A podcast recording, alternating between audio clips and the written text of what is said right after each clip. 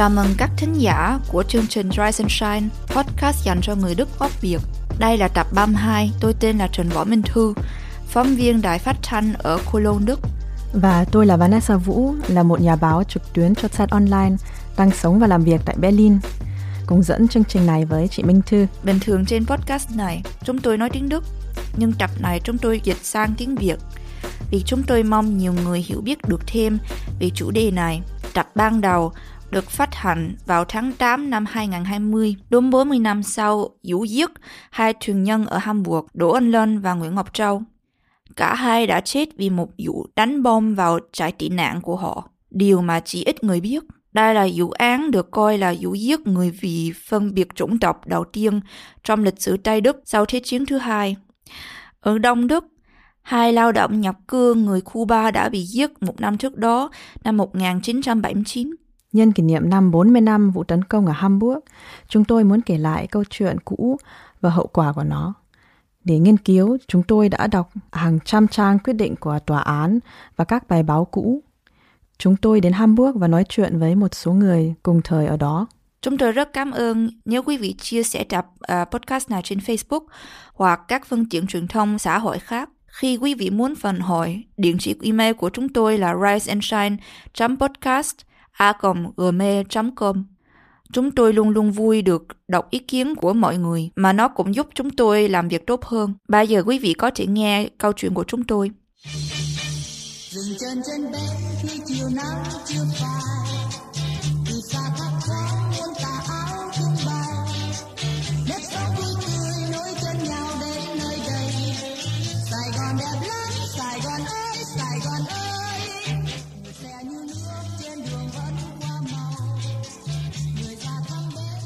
Thành, thật mà nói, khi tôi nghĩ về Việt Nam, tôi luôn nghĩ về chiến tranh. Đó là do các phương tiện truyền thông ở nước ngoài những hình ảnh của sự tuyệt vọng và tàn phá, của nghèo đói và những người vết thương chiến tranh. Khi tôi nghĩ về Việt Nam, về bố mẹ của tôi, thì tôi cũng thấy câu chuyện của họ bất liên quan về chiến tranh. Thực tế là từng tồn tại một cuộc sống không có chiến tranh, một cuộc sống bình thường mà xung đột vũ trang không đóng vai trò chủ yếu. Tôi chỉ nhận ra điều đó sau khi tôi khám phá ra một dòng nhạc vũ trường ở miền Nam những năm 60-70.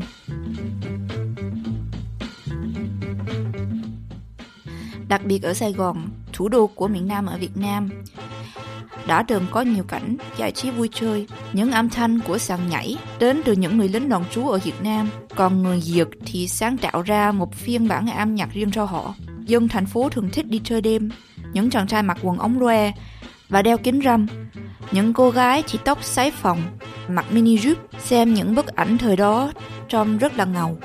Đừng nói với tôi thế Đừng nói với tôi chung tình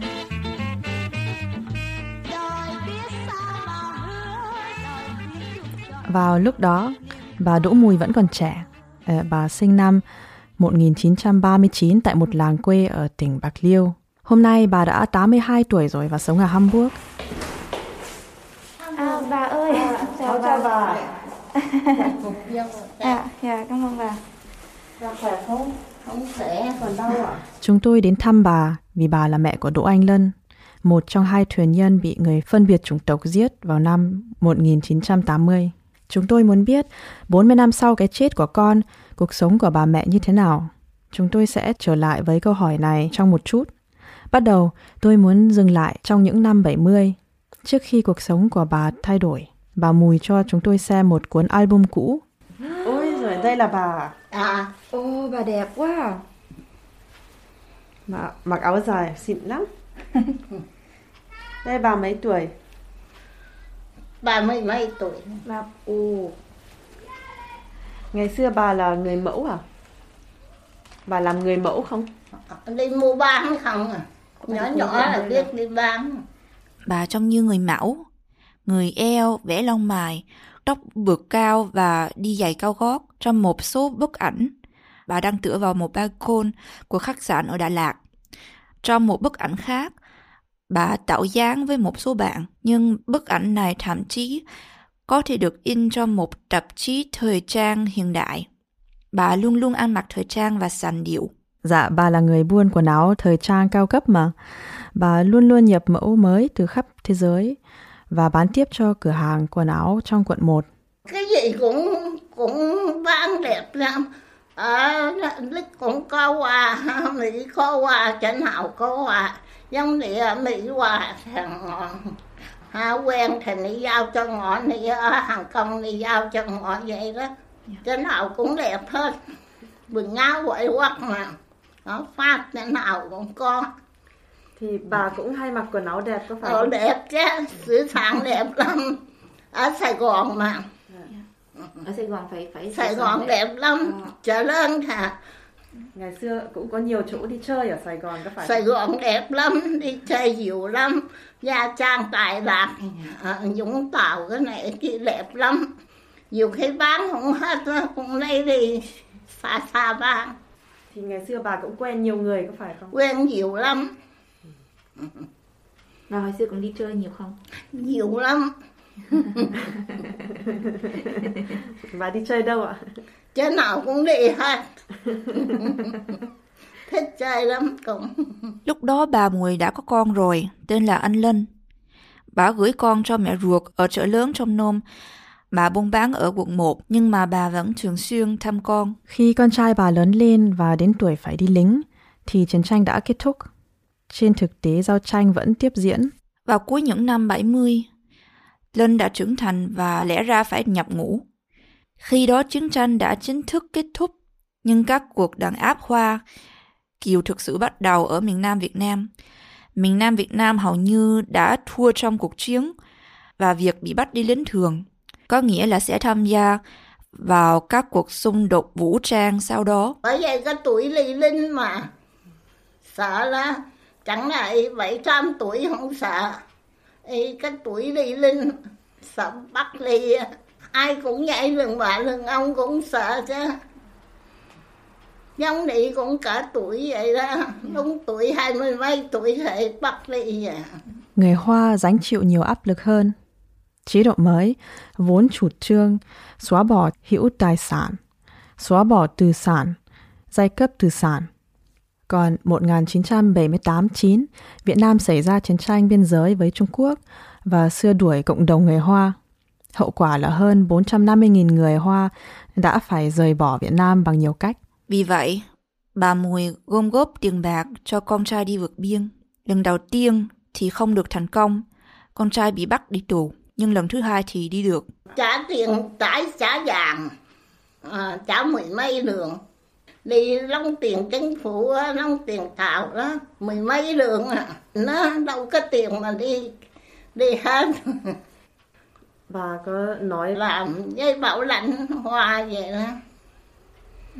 Ừ, thà- tâm dây bảo lãnh số một ngõ con à số một cho ngõ đi trước. Bà nói với anh Lân cái gì trước khi đi? Chỉ là kêu Giang học vậy thôi có gì? Đâu biết ở đây cái gì phải không? Chưa lại qua đây mà. À, thầy Giang đi học đi vậy đó. À, thầy làm với bảo lãnh hoa vậy đó. Ừ, thầy tâm với bảo lãnh số một ngõ con à. Số một cho ngõ đi trước.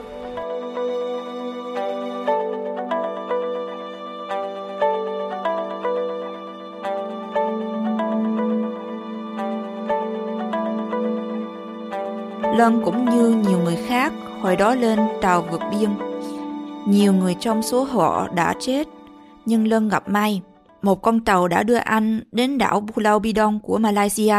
Từ đó, nhờ một chương trình viện trợ, anh đã đến được nước Đức. Chính xác hơn là đến Hamburg, phố Heiskstrasse và một trại tị nạn. Lân chia một phòng với một truyền nhân khác tên là Nguyễn Ngọc Châu. Tuần báo Đức Die Zeit đã đưa một phóng viên đến đảo để đưa tin về cuộc vượt biên. Và không chỉ vậy, họ lập quỹ kêu gọi, đóng góp để giúp các thuyền nhân Việt Nam. Đến ngày 21 tháng 8 năm 1979, Die Zeit đã quyên được một triệu đô la từ độc giả của mình và sử dụng nó để hỗ trợ cho chi phí mua vé máy bay cho các thuyền nhân đến Đức cũng như trả lương cho phiên dịch, giáo viên, dạy tiếng, nhân viên xã hội và giáo viên mẫu giáo. Chúng tôi đã tìm được một phóng sự từ đảo Pulau Bidong đăng ngày 24 tháng 8 năm 1979. Pulau Bidong, những tảng đá chơi trụi với những túp lều của những người tị nạn, rung rẩy vì cái nóng ngột ngạt. Trên bãi biển hẹp, một khối người màu nâu, vô số thân thể, chen chúc nhau, ép sát vào nhau. Nhưng những người này đã không đánh mất nhân cách, cũng như lòng tốt và niềm hy vọng của họ trong những hoàn cảnh khó khăn. Ban đầu, Titsai định ủng hộ 250 thuyền nhân, chủ yếu là gia đình có con, người già và người ốm bệnh. Để chọn lựa họ phỏng vấn nhiều thuyền nhân tại đảo về họ tên, ngày tháng năm sinh, nghề nghiệp và lý lịch. Cuối cùng họ quyết định chọn 274 người, cao hơn con số dự định ban đầu. Chúng tôi nhận ra rằng chúng tôi không thể dừng lại được ở 250, phóng viên tờ báo Decide viết. Sau đó, phóng sự nêu ra vài trường hợp, trong đó có Đỗ Anh Lân. Họ viết rằng Một chàng trai mới 17 tuổi phải một mình vượt biên vì không có đủ tiền đi cả nhà. Nhưng ít nhất thì đây cũng là một cơ hội để bắt đầu một cuộc sống mới tốt đẹp hơn ở một nơi nào đó ở trên thế giới, một nơi anh có thể học tiếp chương trình trung học mà anh đã phải bỏ dở dang vì anh thuộc nhóm dân tộc thiểu số bị kỳ thị. Anh ấy nói lơ lớ vì gặp nhiều khó khăn trong các tuần trước. Một thanh niên độc thân, bối rối không có việc làm. Cơ hội có ai khác đến đón anh và đưa anh đi nước ngoài sẽ rất là thấp. Vừa đến Hamburg, anh Lân gửi một lá thư cho mẹ. Vài dòng thôi. Anh Lân đã đến Đức rồi, ở đây rất tốt và anh có thể đi học. Nhưng lá thư chưa đủ cho làm bà Mùi yên tâm. Vâng, khá nhiều thư từ nước ngoài bị kiểm tra hoặc bị chặn, nên nội dung thư thường có nhiều từ chỉ thể hiện ân ý. Bà muốn đi theo con trai nhưng không biết làm thế nào. Nhưng lên sang Đức khỏe lại. Chúng tôi tìm được một bài báo khác liên quan xuất đăng vào ngày 31 tháng 8 năm 1979 viết về Lân. Đỗ Anh Lân, một cậu bé có giọng nói lơ lớ, bị mất trí nhớ khi vượt biên, bỗng nhiên trở lại bình thường chỉ mấy ngày sau khi đến Hamburg. Cậu ấy muốn biết bưu điện gần nhất ở đâu vì có thân nhân ở Đức và muốn gửi cho họ một bức điện. Còn về Nguyễn Ngọc Châu chúng tôi không biết nhiều vì Châu không có bài báo nào viết về Châu. Chúng tôi chỉ biết về Châu ngày xưa làm thầy giáo và sang Đức bằng thuyền cắp Anamur. Châu và Lân tìm được bố mẹ đỡ đầu, tên là Heribert và Gisela von Goldammer. Hai vợ chồng biết về thuyền nhân qua báo chí và muốn tìm cách giúp đỡ. Lúc đó, chính địa phương bị quá tải và cần nhờ người dân hỗ trợ. Ban đầu, họ chỉ muốn giúp một người, nhưng cuối cùng là hai người. Hai vợ chồng đã về hưu từ lâu rồi. Chúng tôi đến nhà thăm để hỏi về kinh nghiệm với Lân và Châu. Gisela rót nước chè nóng, còn Heribert bắt đầu kể. Wir bekamen dann Kontakt mit Joe. Lần đầu tiên chúng tôi gặp Châu, chúng tôi tưởng Châu nói được tiếng Pháp. Vợ tôi thì biết một ít tiếng Pháp nên chúng tôi nghĩ là sẽ giao tiếp được. Nhưng mà Châu không nói được tiếng Pháp, cũng không nói được tiếng Anh, không nói được tiếng Trung, nên chúng tôi phải ra hiệu bằng chân tay. Một lúc sau anh ấy dẫn đến một người bạn cùng phòng tên là Lân. May mắn là Lân nói được một ít tiếng Anh và tiếng Hoa. Und er sprach etwas Englisch und Chinesisch. Ja, und dann komme ich. Ich bin in China geboren und ich hatte eben vì Châu là người Trung Hoa ờ, và tôi thì lại sinh ra ở Trung Quốc, cho nên dĩ nhiên là tôi nói được tiếng Trung, nên là chúng tôi có thể nói chuyện với nhau được. Uh, chúng tôi làm quen với nhau và sau đấy trở thành bạn bè. Hai người thì thường đến chỗ của chúng tôi hoặc chúng tôi đón họ ở Hanskekstrasse bằng ô tô, đưa họ đi tham quan thành phố, đến các nhà hàng Trung Quốc. Restaurants oder naja, so, was man ja, eben auch, auch hier gegessen. Was war denn Ihr Eindruck? À, chàng trai này là người thế nào? Im Grunde genommen ganz theo tôi thấy thì căn bản họ là những người vui tính không bao giờ thấy họ buồn. À, họ là những người cởi mở và điều đó đã gây ấn tượng với chúng tôi rất nhiều. Một hôm thì họ dẫn theo một người bạn. Họ nói anh ấy buồn nên chúng tôi rủ anh ấy đi cùng. Thì từ lúc đấy có thêm một người nữa tham gia. Với tôi, việc này cho thấy họ là những thanh niên trẻ, biết cảm thông và hòa đồng. Cho đến lúc này, mọi thứ vẫn tốt đẹp và có thể vẫn tiếp tục như thế cho đến lúc này. Nhưng không phải tất cả người dân ở Hamburg đều vui vẻ với xuất hiện của người tị nạn Việt Nam hoặc muốn giúp đỡ họ. Đã có nhiều cuộc tranh cãi về việc ai sẽ nhận bao nhiêu người xin tị nạn và vào khi nào. Một năm sau, ngày 21 tháng 8 1980, một tờ báo địa phương tên là Hamburger Abendblatt đăng một bài viết ngắn trên trang nhất. Có những người xin tị nạn được gửi đến Hamburg. Người ta nói rằng là 29 người tị nạn đến từ trại ở Fulda. Chính quyền địa phương chỉ thông báo trước đó 53 phút. Phát ngôn viên thượng viện Hamburg Manfred Bissinger sau đó cáo buộc nhà nước liên bang Hessen về một cuộc điều động bất ngờ và nói về một tình huống bất khả thi và luôn luôn không thể chịu đựng được. Ông ấy nói rằng sự bất tiện vô cùng lớn bởi vì Hamburg đã bị quá tải với 9.000 người xin tị nạn. Họ đã trích dẫn lấy chỗ giống như sống trong khách sạn và nhận lương hưu từ ngân sách chính phủ.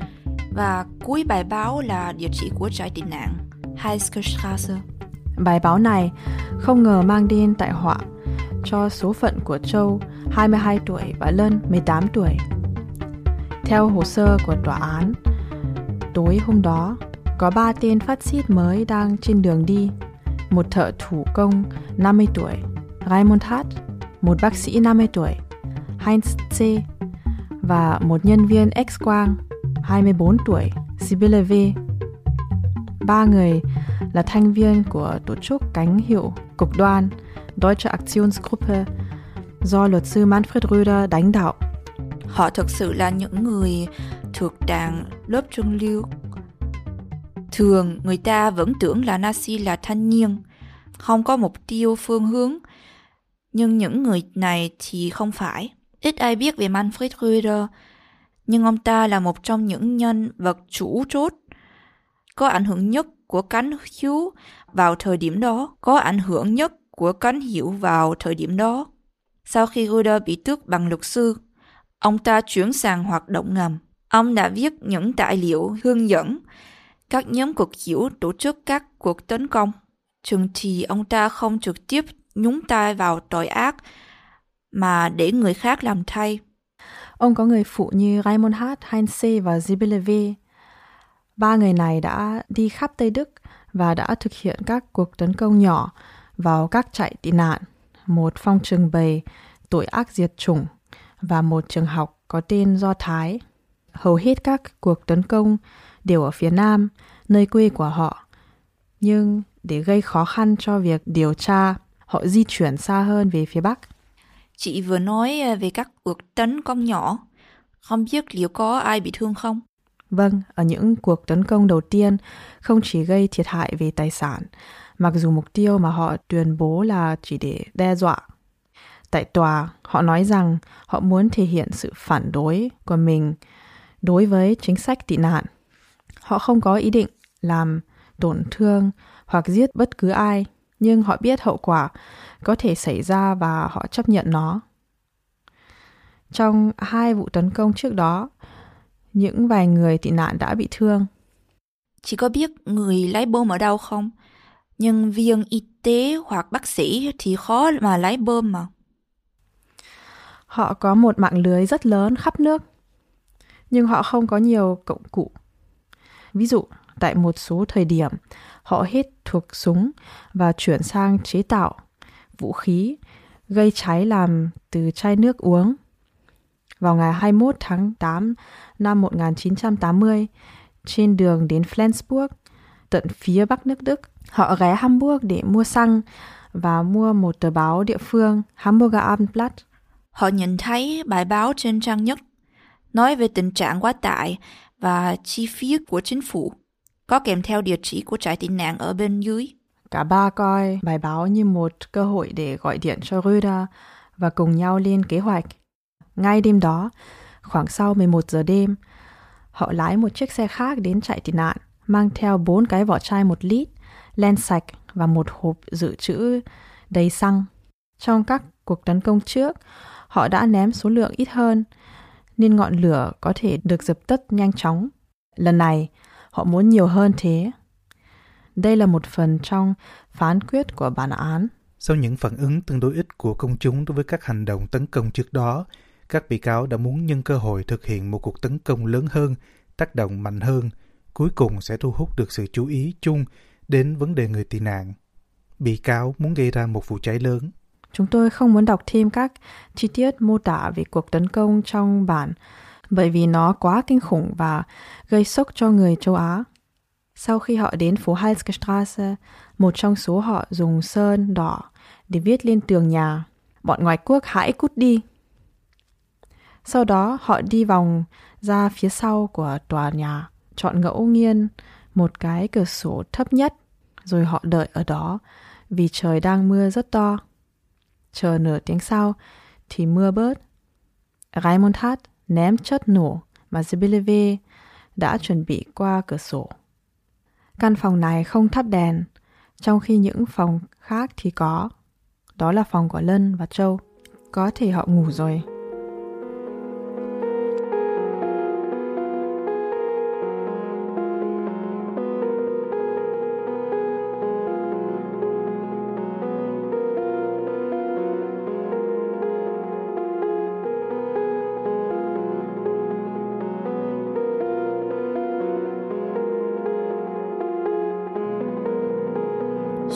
Thời gian dài, ít ai nói về biến cố đêm hôm đó. Thậm chí đến nay, hầu như vẫn không có ai nói gì về vụ án. Đó có lẽ là điều khiến chúng tôi ngạc nhiên nhất trong quá trình nghiên cứu của mình. Rằng đã có một điều gì đó rất nghiêm trọng từng xảy ra, nhưng sau đó lại như không hề có. Sự im lặng đã kéo dài suốt trong nhiều thập kỷ mà đó là lại án mạng vì phân biệt chủng tộc đầu tiên ở Tây Đức. Ngay cả nhiều người sống sót cũng không thể hiểu và không thể quen được thảm kịch này.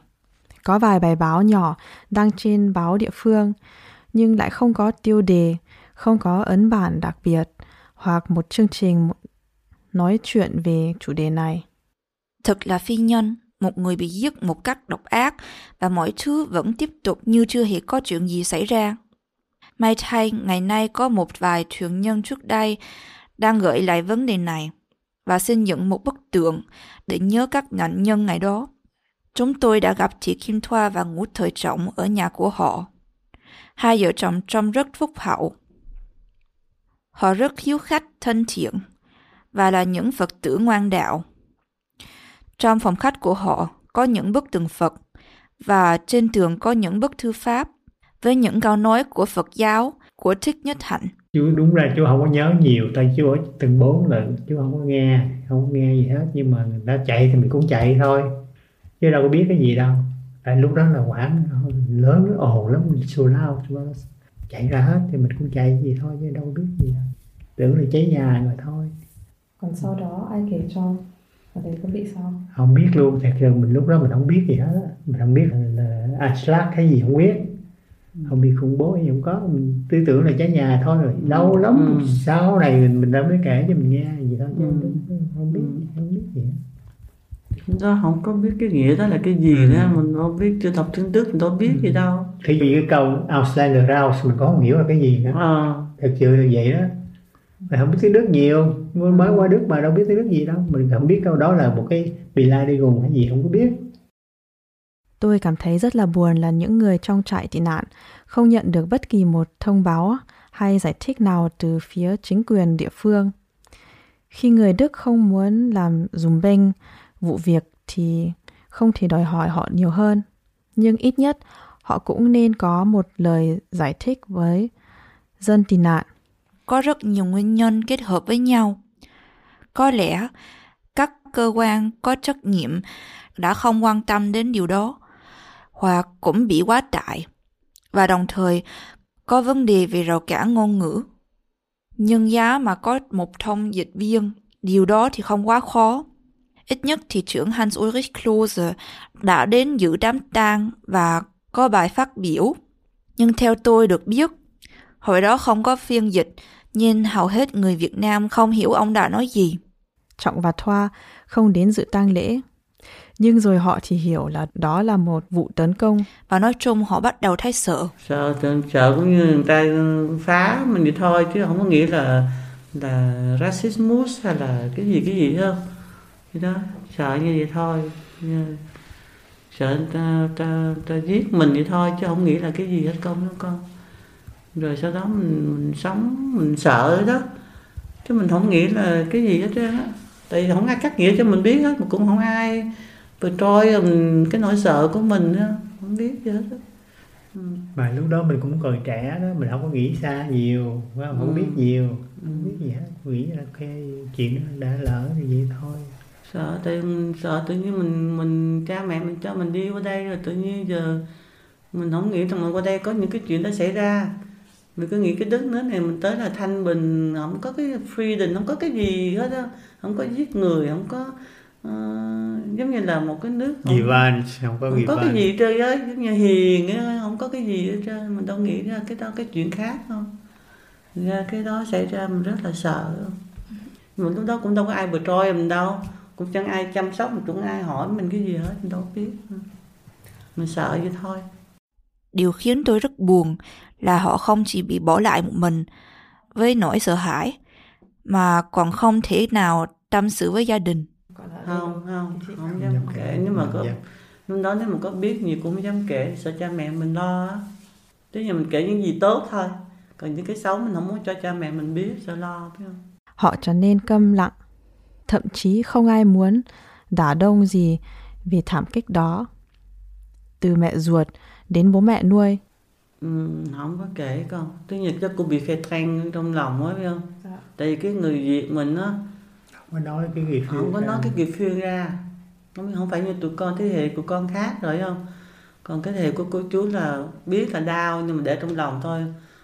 Ừ, tại vì nếu mà nói ra mình thấy mình mình càng đau khổ thêm nữa không? Thành ra thôi mình giữ cho mình thôi. Chứ không có muốn cho người khác biết nhiều tôi nghĩ là người khác biết nhiều cũng không giúp được gì mình nghĩ vậy đó phải không? Thôi mình tự mình giữ mình được rồi không?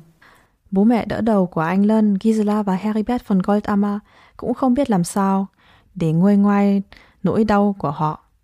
Họ đã làm đơn xin đoàn tụ gia đình cho mẹ của anh Lân và sau khi con trai mất thì hồ sơ đoàn tụ của bà mẹ được chấp nhận. Thế là Đỗ Mùi và mẹ cô, bà ngoại của Lân, đến Hamburg Lúc đầu, vợ chồng Goldammer giúp họ làm các thủ tục hành chính và không nói gì về việc của Lân.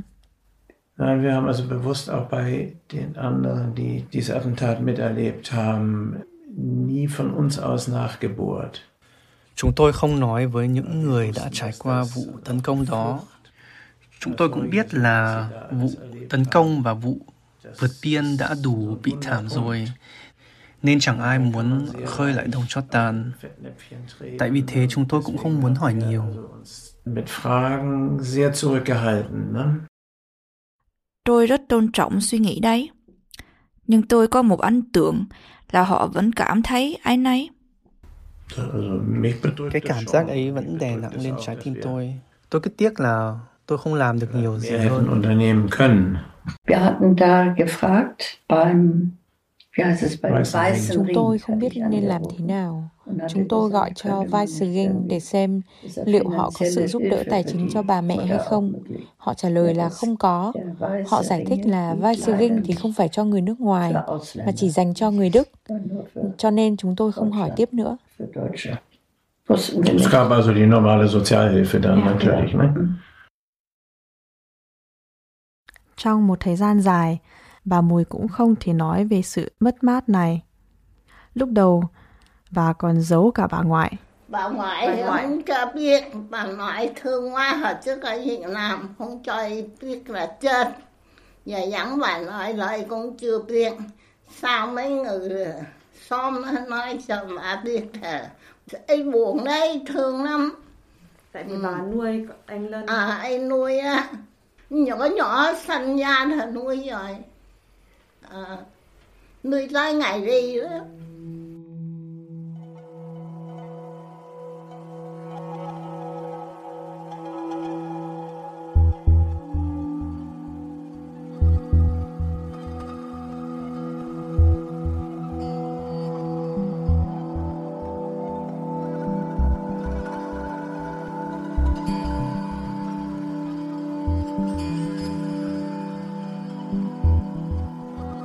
Sau khi mất đứa con trai duy nhất, bà cũng mất luôn chỗ dựa về cả tình thân và vật chất. buồn chứ.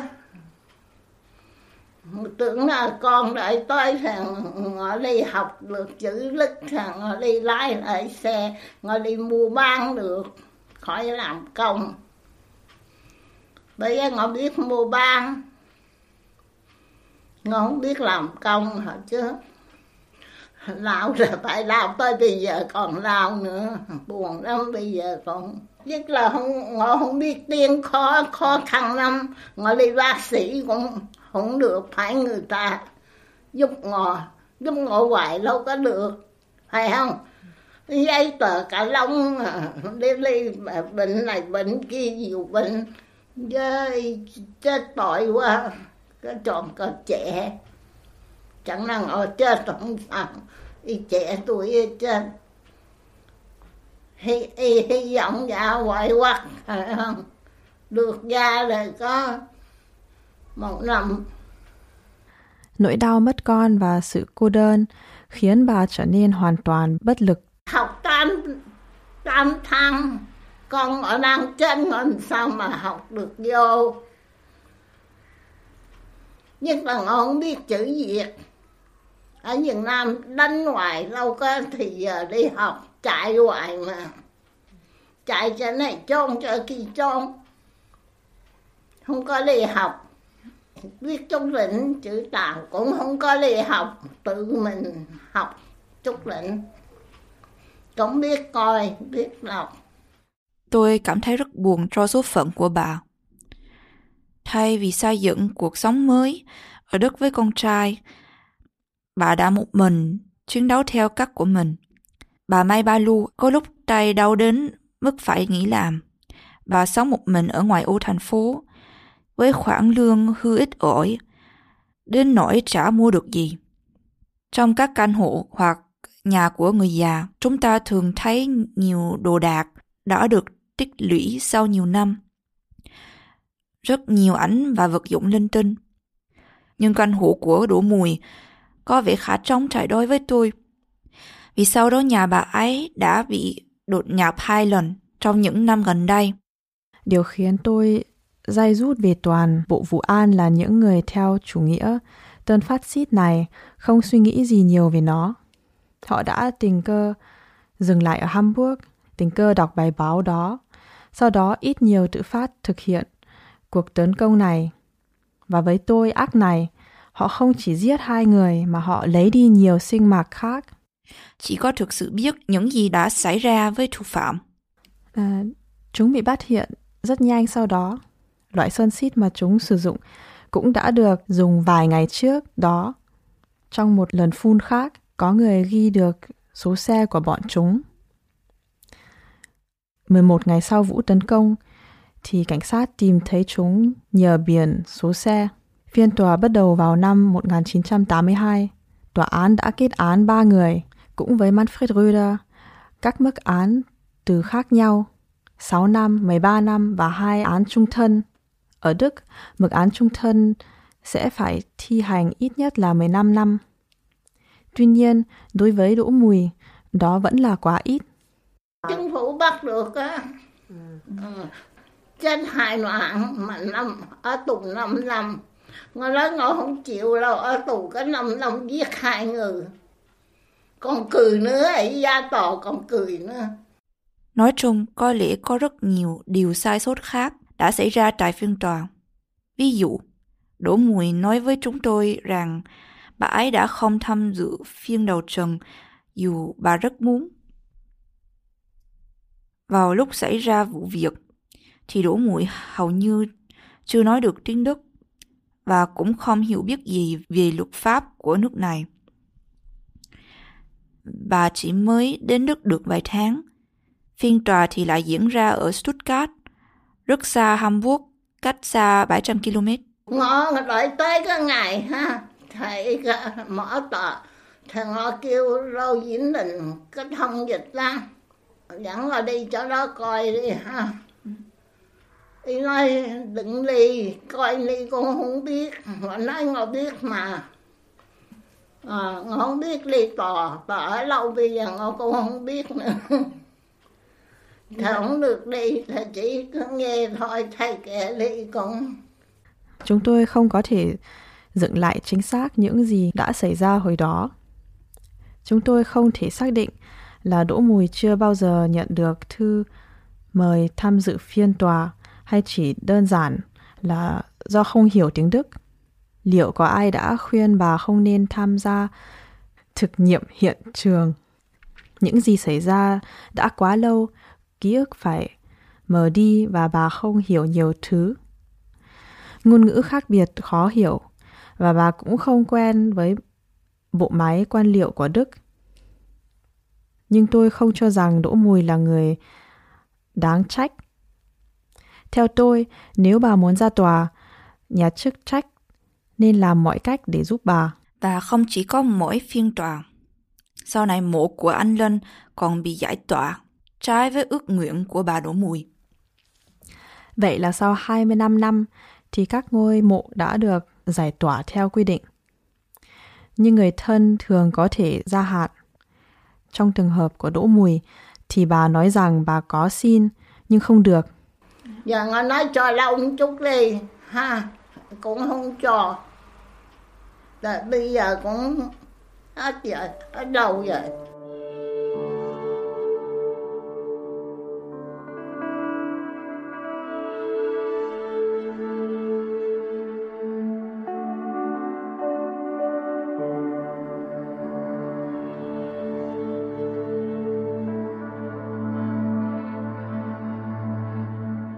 Sau một thời gian dài, có vẻ như toàn bộ vụ án này đã phải nhạt dần đi và rồi bị lãng quên sau đó.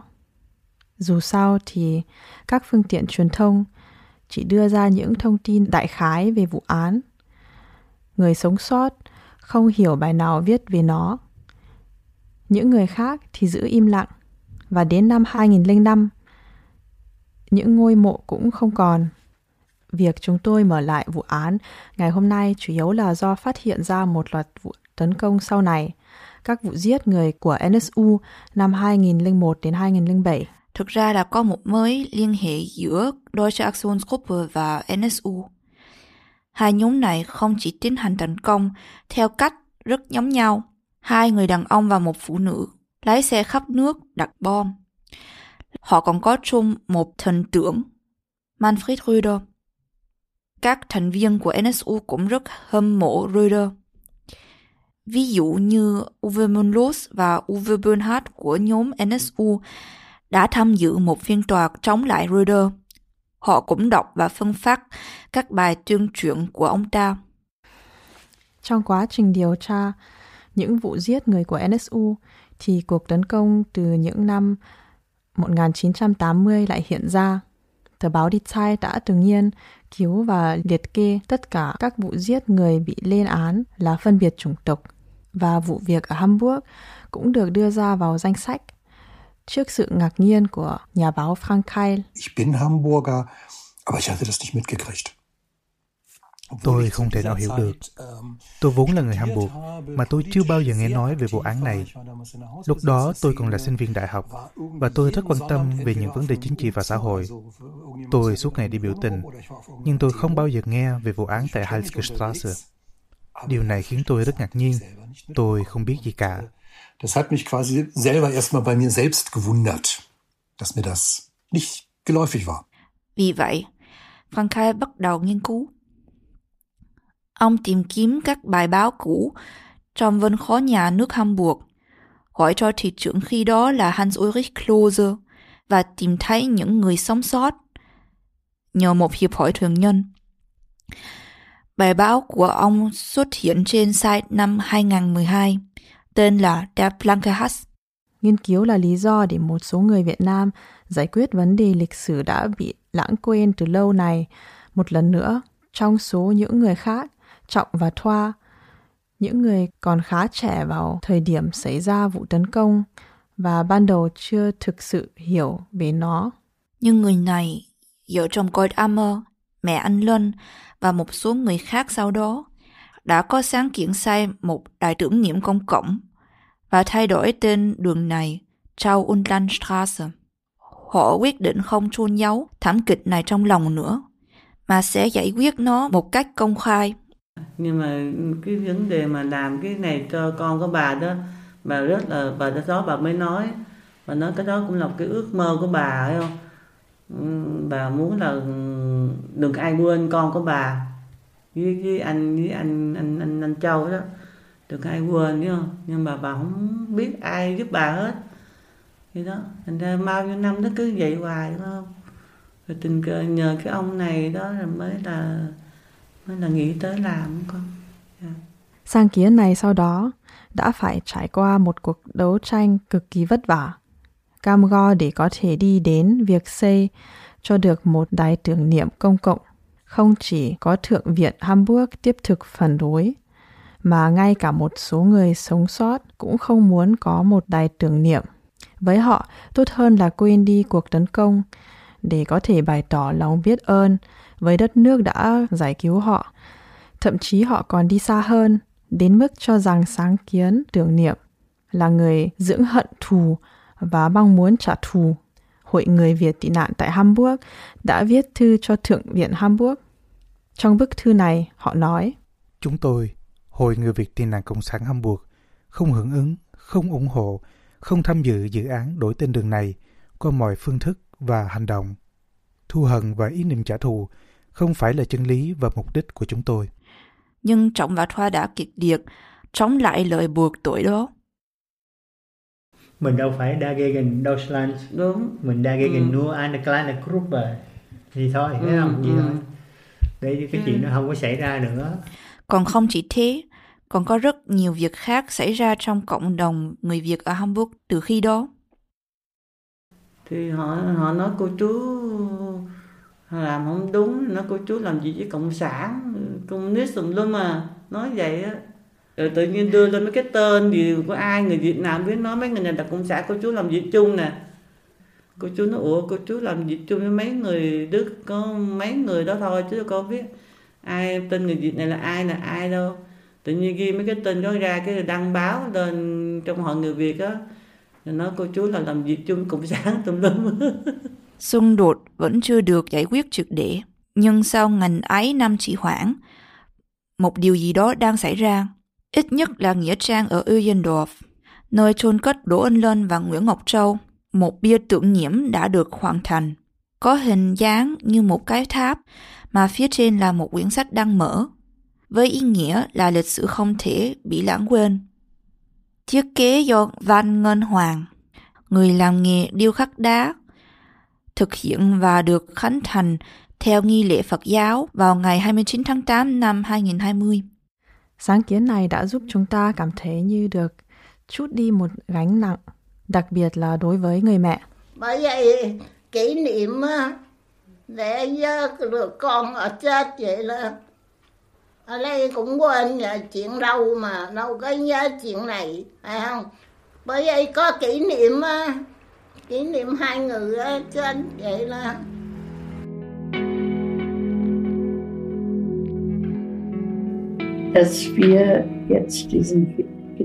Đài tưởng niệm này một mặt là thông điệp chính trị, mặt khác nó là nơi mà người mẹ có thể lui tới thăm viếng, tưởng nhớ đến người con của mình. Chỉ có một ít người có thể thấy nó, nhưng nó cũng rất quan trọng vì đó là một đài tưởng niệm cá nhân, đặc biệt với người mẹ. Với tôi thì điều này có lẽ quan trọng hơn là một thông điệp chính trị.